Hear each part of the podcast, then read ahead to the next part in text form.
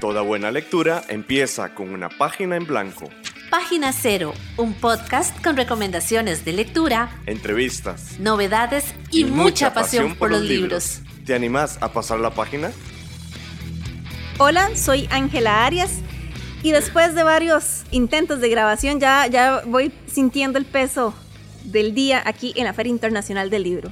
Hola, yo soy Pame Jiménez y creo que me voy a quedar disfónica, pero todo va a estar bien. Todo va a estar bien. Eh, y sí, estamos aquí en la feria y te damos la bienvenida a este programa especial de Página Cero. Bueno, entonces, como estamos haciendo esta serie especial de la Feria Internacional del Libro, estamos conociendo a autores costarricenses que, valga la redundancia, ni Pamela ni yo hemos leído antes, pero que tenemos curiosidad por ellos. Y en esta ocasión nos acompaña el autor Steven Cubillo, quien ha escrito varios libros como Una bestia llamada Guerra, El cofre de Chamselu creo que sí, La sentencia del miedo, pero hoy vamos a hablar de su libro más reciente, Pájaros de Ciudad, que es precisamente el que está presentando aquí en la Feria Internacional del Libro. Pero antes vamos a hacer una pausa y ya regresamos. En Tiquicia se siembran buenas letras y es hora de recoger la cosecha. Cosecha Tica, un espacio para conocer a autores y autoras costarricenses. Muchísimas gracias por seguir en sintonía de Página Cero, este podcast en el que hablamos de literatura, de los libros que nos fascinan y por qué. Esta serie especial de la Feria Internacional del Libro, obviamente, como hablamos más que nada de los autores y sus novedades, pues evidentemente no hemos leído sus novedades porque no tenemos el no Tenemos el superpoder de leer a tiempo récord. Sí, y, libros... Ni el dinero a veces. Ni el dinero a veces, ¿verdad? Y esos libros como que están prácticamente recién saliditos del horno. Entonces les decía, hoy nos acompaña Steven Cubillo, escritor costarricense. Steven, muchísimas gracias por estar aquí con nosotras en Página Cero. Hola, muchísimas gracias por la invitación y un saludo a todos los escuchas. Vamos a ver, de nuevo, como no hemos tenido oportunidad de leer ni su libro más reciente, ni francamente ninguna de, de sus obras anteriores, empecemos por conocer a Steven Cubillo. ¿Quién es él? Bueno, yo soy autor costarricense, escribo desde los 12 años, obviamente escribía en un formato más novato, ¿verdad? Eh, ya a los 18 años llevé un taller de escritura creativa con Giovanni de Bruce y fue cuando empecé a conocer la técnica de la escritura ya de una manera más formal. Eh, bueno, más adelante empecé ya a publicar, me acuerdo que en aquel entonces tenía 18 años y no quería estudiar nada en la universidad porque yo decía que iba a ser escritor, ¿verdad? Entonces eh, siempre he tenido ese sueño y nada más imagínense ustedes, ¿verdad? La reacción de mi familia y de mi mamá en este caso por decirle que no quería llevar una carrera y meterme a trabajar en un lugar de comidas rápidas para poder hacer los fondos para mi primera publicación, para autopublicarme, ¿verdad? Para patrocinarme yo mismo. Bueno, vengo de Alajuela, soy de la ciudad de Alajuela y ya tengo al menos seis, años en esto de publicar libros y también de dar talleres de escritura creativa, de cuento y novela. Ahora fuera de micrófonos me di cuenta de que a Steven le gusta mucho Truman Capote y si ustedes ya tienen ratito con nosotras, saben que ese es uno de mis escritores favoritos. Quería preguntarte entonces cuáles han sido esas, digamos, inspiraciones o escritores que te han permeado y que justamente o te impulsaron a decir, ah, sí, yo quiero ser escritor, o en los cuales te has inspirado para generar tu obra.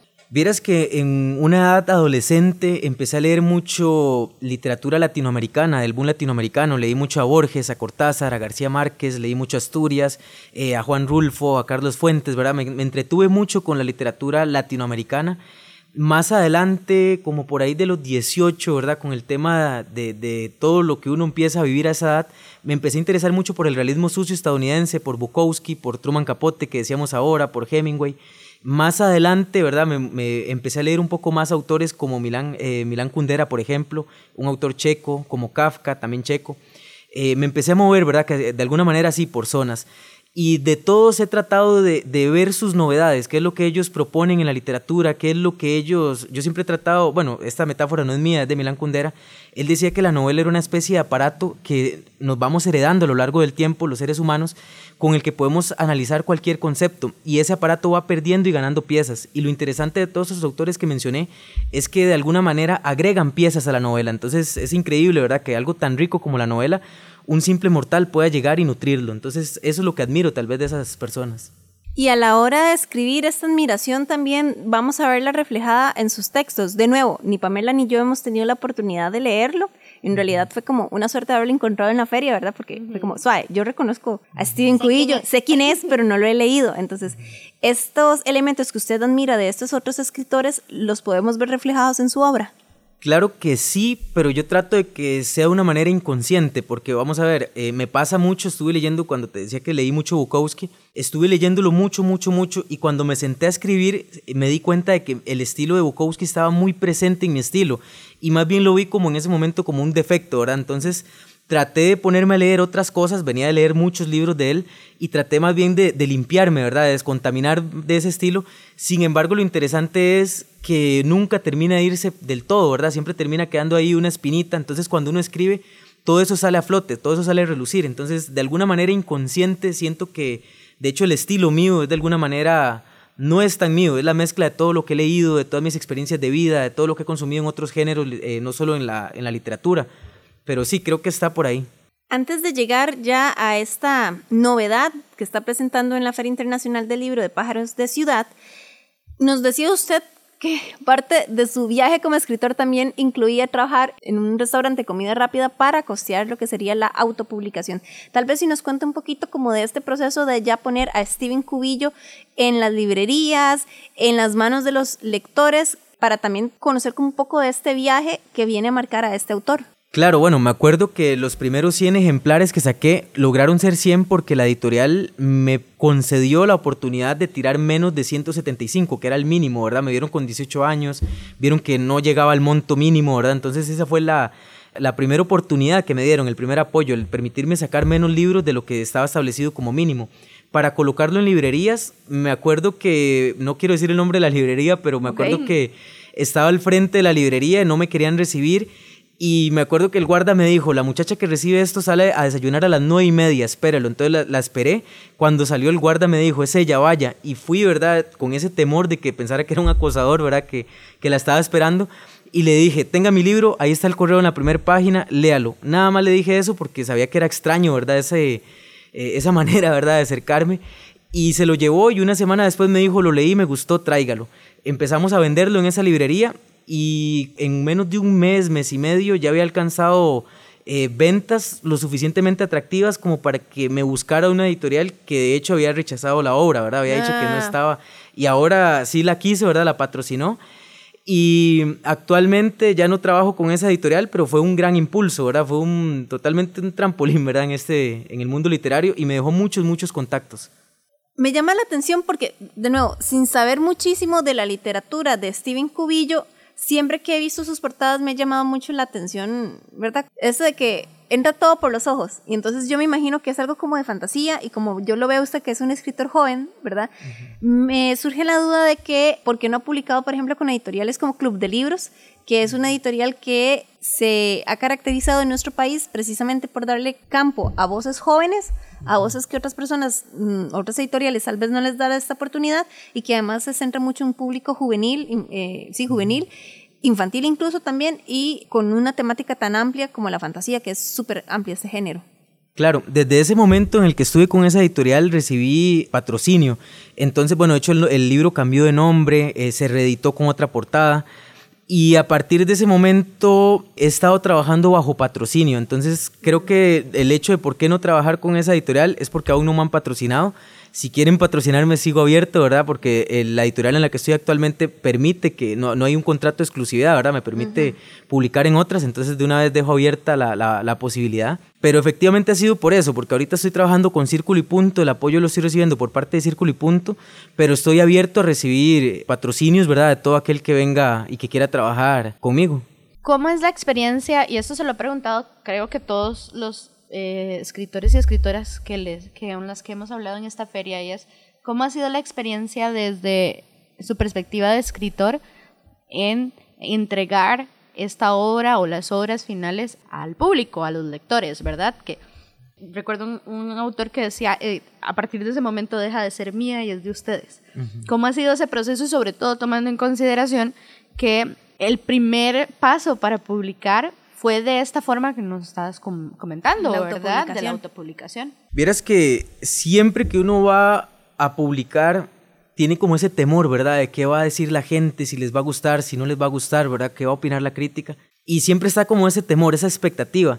Sin embargo, es también muy, muy enriquecedor ese momento en el que ya empiezan a, a, leerlo a uno y a opinarle, ¿verdad? ¿Qué es lo que opinaron de la lectura? ¿Qué les gustó? ¿Qué no les gustó? Eh, todo ese tipo, también hay ciertos acertijos, siempre me gusta dejar muchos acertijos en la literatura, en el cuento, en la novela, que el lector tenga que de alguna manera resolverlos. Entonces les pregunto, mira, ¿qué cree que simboliza lagarto en el capítulo 7? ¿Qué cree que simboliza que todas las paredes estén escritas en texto, que todas las paredes estén conformadas por letras? Ese tipo de cuestiones yo se las pregunto y es muy, muy enriquecedor porque tienen muchas interpretaciones, todas muy distintas y todas igual de ricas. Entonces es muy, muy, lo llena uno mucho, ¿verdad? Ese proceso. Y solo puedo decir que es gratificante. Creo que es la palabra que hasta el momento define y responde a esa pregunta. Vamos a hacer una pausa y ya regresamos aquí en Página Cero. Página Cero es una producción gratuita para amantes de los libros. Pero para mantener el podcast necesitamos una ayudita. Por eso te agradecemos que escuches esta pausa publicitaria. Ya casi volvemos con más lecturas. No solo de libros vive el lector. Ni la lectora. Si te gusta Página Cero, por favor considera apoyarnos con tu patrocinio en Patreon. Así tendrás acceso temprano a episodios especiales del podcast y a contenido exclusivo para mecenas. Al mismo tiempo, nos ayudas a mantener este proyecto con vida. Encontrá más información en nuestro sitio web pg0.com o visitar directamente el sitio www.patreon.com barra inclinada pg0. Escuchás Página Cero, una producción sociocultural y educativa sin ánimos de lucro. Todo el material empleado, como música, libros, extractos de audios y demás, se utiliza con propósitos de comentario, crítica, educación e investigación. Es hora de pasar la página cero. Seguimos en página cero en este especial dedicado a la Feria Internacional del Libro. Yo francamente ya no sé en qué mes está saliendo esto, ya no sé si sale en octubre, no sé si sale en noviembre, la cosa es que nos emocionamos haciendo entrevistas, entonces no lo sé. Hoy nos acompaña el escritor costarricense Steven Cubillo. Yo ya había mencionado como la impresión que me da nada más de ver las portadas de los libros, pero yo quisiera saber de sus palabras, digamos, qué género o qué temas también trata en su literatura para poder conocer un poco más a Steven Cubillo. Es muy variado. Bueno, los temas, por ejemplo, la sentencia del miedo fueron la muerte. La muerte como tal estaba y los miedos como tal estaban ahí en el núcleo de la composición del, del cuentario. En el cofre de Chamselan, los temas, yo creo que más que temas, en el cofre de Chamselan me dedico a cuidar la tensión, la técnica. Eh, luego paso a una vez se llamada Guerra y en esa novela el tema es la guerra pero también el amor, ¿verdad? Para poder darle un equilibrio, para que pudiera estar ahí un contrapeso a algo tan caótico como la guerra.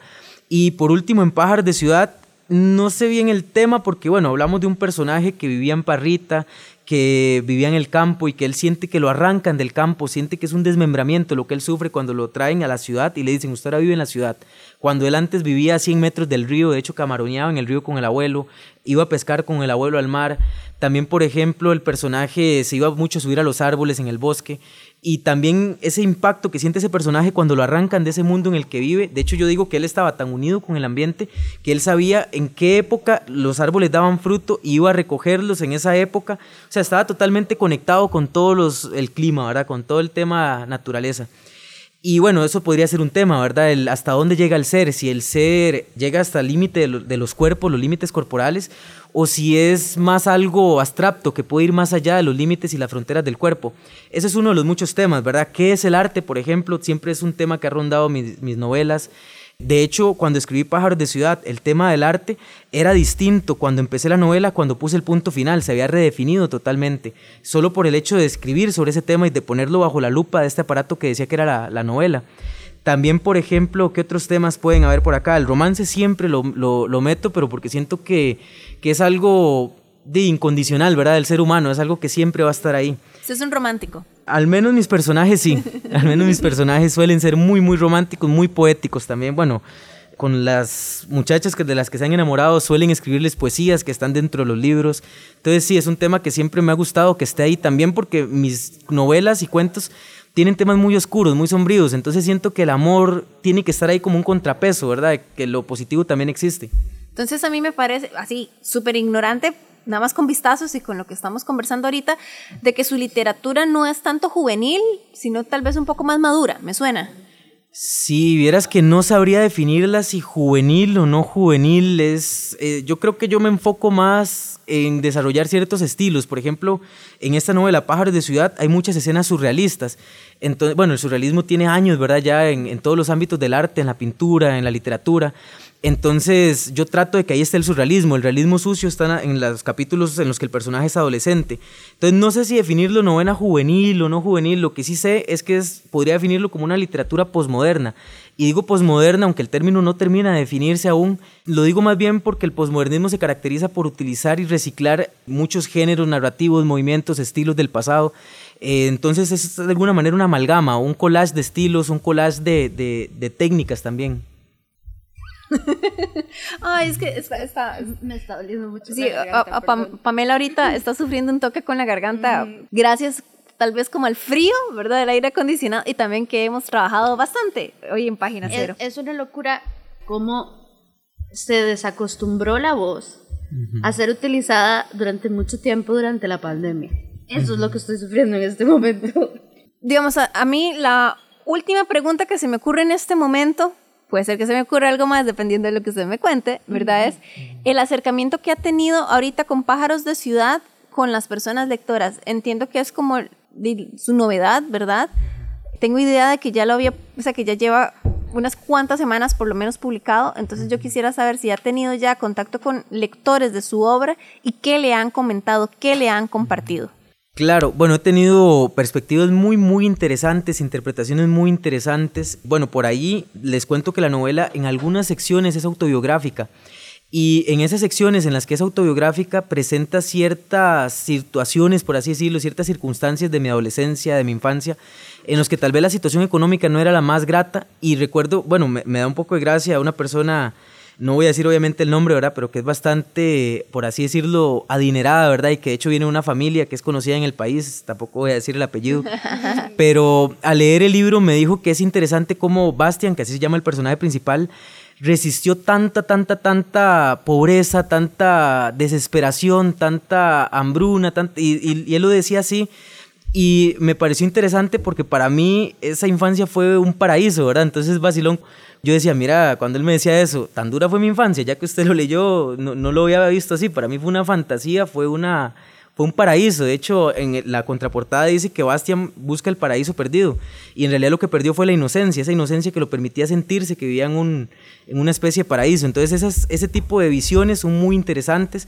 También mucha gente se ha identificado con el personaje de la abuela de, de Bastian, que, bueno, en realidad es mi abuela, ¿verdad? Entonces hay una relación ahí muy íntima, muy espiritual. También es quien me enseñó la poesía y eso se ve entre los primeros capítulos. Y todo eso ha sido muy enriquecedor cuando la gente lo lee porque me dice, me encantó el de la abuelita, me encantó el de los patacones, lloré en tal cuento. Entonces me doy cuenta que ha despertado muchas emociones. Ok, bueno, entonces ya para de verdad ir finalizando esta entrevista, este nuevo episodio de Página Cero, ¿cómo le diría usted a una persona lectora que no ha tenido la oportunidad de leer Steven Cubillo, alguna de sus obras, cómo le diría, por favor lea Pájaros de Ciudad, no se va a arrepentir? Lo que le diría es que cada capítulo es muy corto, pero tiene mucho, mucho cuidado a la hora de elaborarse porque traté que tuviera mucha, mucha atención, dar información adecuada en el momento adecuado, no dar información de más porque se vuelve predecible, ¿verdad? Jugar con todo eso. Entonces traté de que cada cuento tuviera un efecto magnético, por así decirlo, tuviera cierto magnetismo cierta atracción. Lo que quiero yo es que si alguien lee el capítulo sin leer la novela completa, si lee un capítulo suelto, pueda disfrutarlo como una pieza de arte en sí misma. Entonces les recomendaría leerlo porque cada capítulo, cada extracto del libro es una obra en sí misma, ¿verdad? Y en conjunto forman sí una obra total que la novela, pero si lo vemos a nivel de capítulos, va a disfrutar cada capítulo, cada uno va a tener su propio conflicto, su propia tensión, su propio clímax, entonces se va a dar cuenta de que cada capítulo es un universo en sí mismo. Estamos en la red. Búscanos en Facebook, Twitter, Instagram y YouTube. En estas redes sociales nos encontrás como PG0. Vos también podés sugerirnos lecturas. Unite a nuestra página de Facebook y contanos cuáles son tus libros favoritos y por qué. Cada semana, las sugerencias más atractivas aparecerán en nuestra lista de deseos en redes sociales. Y también las consideraremos para futuros episodios. Búscanos en Facebook como PG0. Steven, muchísimas gracias por habernos acompañado aquí en Página Cero. Pamela, no sé si tenés voz. Sí, todavía tengo poquita, pero sí. Este, muchísimas gracias de verdad por darnos este espacio, unos minutitos y recuerden ustedes que están escuchándonos en sus casas o camino a sus trabajos o donde sea que estén, que están, que nos pueden seguir en nuestras redes sociales. ¿Cómo nos encuentran? Bueno, estamos en, Ángela, dígame si se me olvida, Ok. Patreon, ¿En Patreon? en Facebook Muy bien. y en Twitter Ajá. como PG0. Muy bien. Además, tenemos correo electrónico donde nos pueden escribir, que es pg0.gmail.com. Y en Instagram nos encuentran como pg0cr. Ahora me siento súper culpable porque Pamela se escucha muy cansada. bueno, en todo caso, muchísimas gracias por habernos escuchado. Eh, Steven, de nuevo, muchísimas gracias por estar aquí en Página Cero. Y también quiero darle las gracias a la gente de comunicación de la Feria Internacional del Libro que nos ha permitido eh, realizar estos episodios de Página Cero en un ambiente, en un espacio completamente apropiado para eso, especialmente a la señorita, señora, I don't know, no importa. Este, Persona especial. persona especial, Susana Ramírez y a todo su equipo. Entonces, muchísimas gracias y les esperamos en el próximo episodio de Página Cero. ¡Feliz lectura! Bye bye. Para escuchar más episodios de Página Cero, visita nuestro sitio web pg0.com. Ahí también encontrarás más recomendaciones literarias para que pases la página en blanco.